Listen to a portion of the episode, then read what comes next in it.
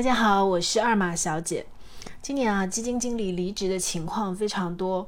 我感觉我周围大部分的人都遇到了这一类的情况。那么，基金经理离职了，手上的基金要怎么办呢？就变成了一个问题。如果是这两年刚刚才开始接触基金，有些投资者可能就会觉得，怎么会刚刚买了没多久的基金就换基金经理了？但是对老的投资者来讲呢，换基金经理其实是每个市场牛熊周期里面都会发生的事情，并不奇怪。一般呢，在一波牛市的中后期，基金经理离职潮就会陆续开始，屡试不爽，可以说是。我们先来看一个数据啊，这是我最近看到的一个第三方统计的，呃，挺有代表性的，所以我跟大家讲一讲，从二零一七年到二零二一年这四年期间，全市场基金经理共计有二千二百八十七人次的离任，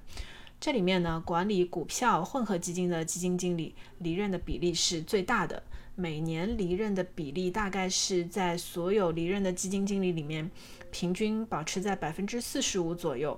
也就是说呢，每年的离任的基金经理接近一半是管理股票方向的基金的。其他种类的基金呢，比如说像海外投资基金 QDII，或者是叫基金中的基金 FOF 这样的基金经理呢，他的离任的情况就比较少，大概每年平均保持在百分之五左右。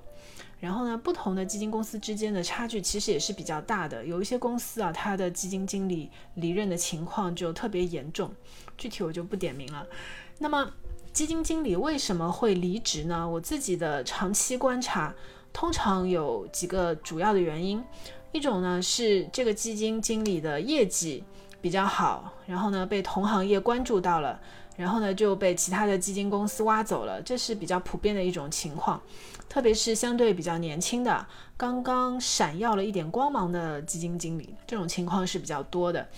第二种呢，是基金经理离开公募基金去做私募的投资，这一类呢，通常是一些已经成名的基金经理，各方面条件比较成熟，然后他就想自己出去创业，赚更多的钱。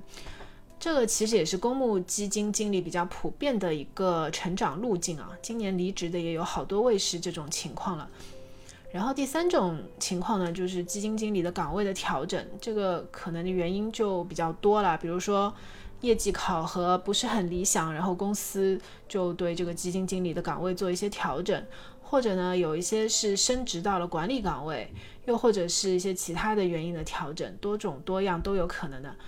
对投资者来说啊，基金经理离职之后，你要不要继续持有基金，就变成一个灵魂的拷问了。我其实经常碰到有人问我这个问题，说实话呢，其实没有一个统一的标准答案。我觉得是要具体情况来做具体分析的。一般来说，如果说一个基金它换了新的基金经理，那么呃，机构投资者可能就会先赎回，选择观察一下接任的这位基金经理的情况，然后再做新的打算。但是呢，对于个人投资者来说，标准其实也不见得需要这么严格。我个人是觉得，一般你要考虑几个方面的问题，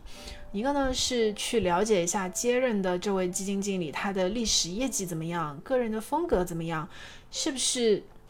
对你来说有继续持有的理由。第二呢，是要看一下这家基金公司的情况。如果说这家公司它有一个很强的投研团队，尤其是研究力量比较强的这种公司，或者是它的是一个团队型的这种公司啊，那可能也是可以考虑继续持有的。因为实际上确实是有很多这种类型的基金，虽然呢过去换了很多任的基金经理，但是长期业绩还是不错的。另外呢，还有一点是我个人的建议啊，买封闭期超过一年的基金还是要非常的谨慎。如果中途换基金经理或者发生其他的变化，你是无法选择赎回的。所以呢，这一点一定要注意。那今天的分享就到这里，谢谢大家。